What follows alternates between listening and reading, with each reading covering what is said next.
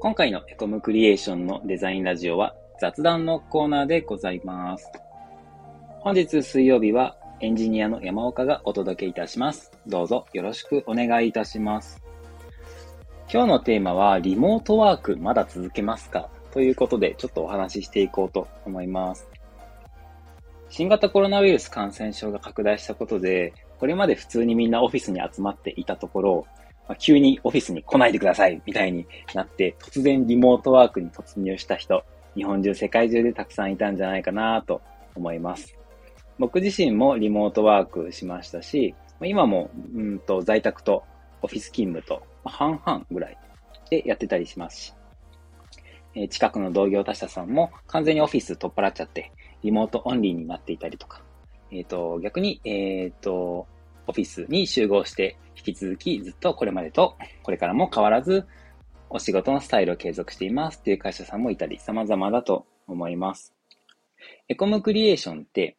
対面でのコミュニケーションを実は大切にしている会社です。もちろんリモートワーク OK だし、えっと、子供が熱出したからちょっと今日休みますとか、えっと、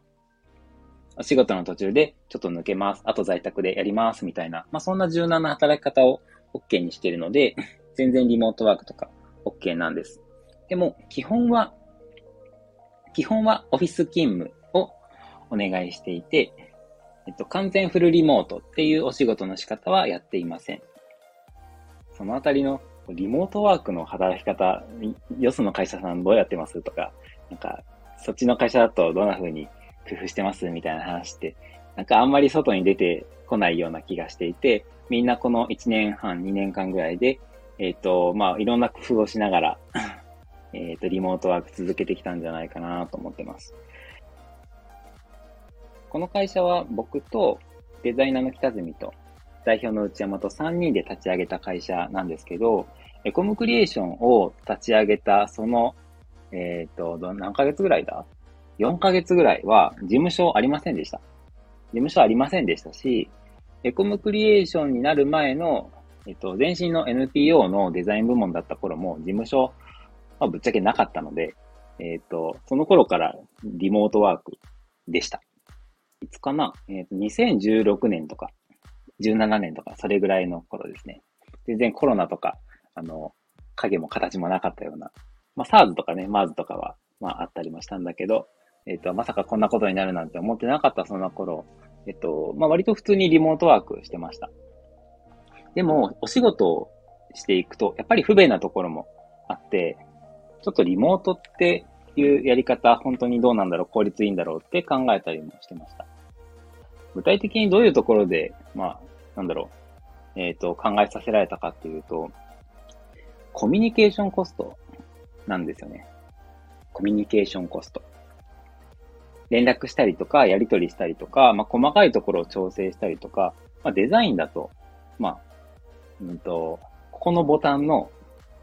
雰囲気、もうちょっと柔らかくしたいとか、もうちょっと押せる感出したいってなった時に、同じ画面とか同じ資料を見ながら、ここのこれをもうちょっとこんな感じで、もっとここう、こういう風にしたいんだよね、みたいな、そういうコミュニケーションが対面だとスムーズにできるんだけど、こう、リモートだったり、まあ、遠隔地にいて、えっと、テキストメッセージだったり、えっと、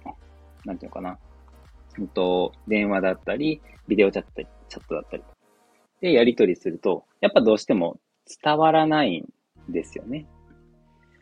で、コミュニケーションするのが1対1だったらいいんだけど、これが3人になって4人になってなると、これがなかなか大変でしたと。まあそういった背景もあって、コミュニケーションコストがリモートワークだと増えていくんだなっていうのを、まあその頃からなんとなく、えっと、印象として持ってました。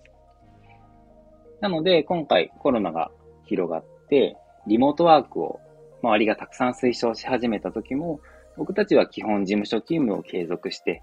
まあ、柔軟にリモートワークも組み合わせながら、えっ、と、今も引き続きそういった柔軟な働き方を続けているっていう風な感じです。皆さんどうされてますか？フルリモートですか？それとも全然オフィス勤務です？みたいな会社さんも多いんですかね？もちろん工場だったり、飲食店だったり、リモートワークがそもそもできない業種業態の方もいらっしゃると思います。僕たちみたいなクリエイティブ系のお仕事だったり、えっ、と、システム開発とか、えっ、と、パソコンに向かうお仕事の人なんかは、フルリモートの方もたくさんいるかもしれませんね。経営者の方の目線だとまた考え方が違うでしょうし、現場の方の目線だと考え方がまた違うでしょうし、このコロナ禍の2年間でリモートワークをやってみて、皆さんが感じたこととか、思ったこととか、えっ、ー、と、課題とか、気づいたこととか、そういったことをコメント欄でシェアしてもらえると嬉しいです。メッセージとかでもお寄せいただけると思うので、ぜひぜひ送ってください。お待ちしてます。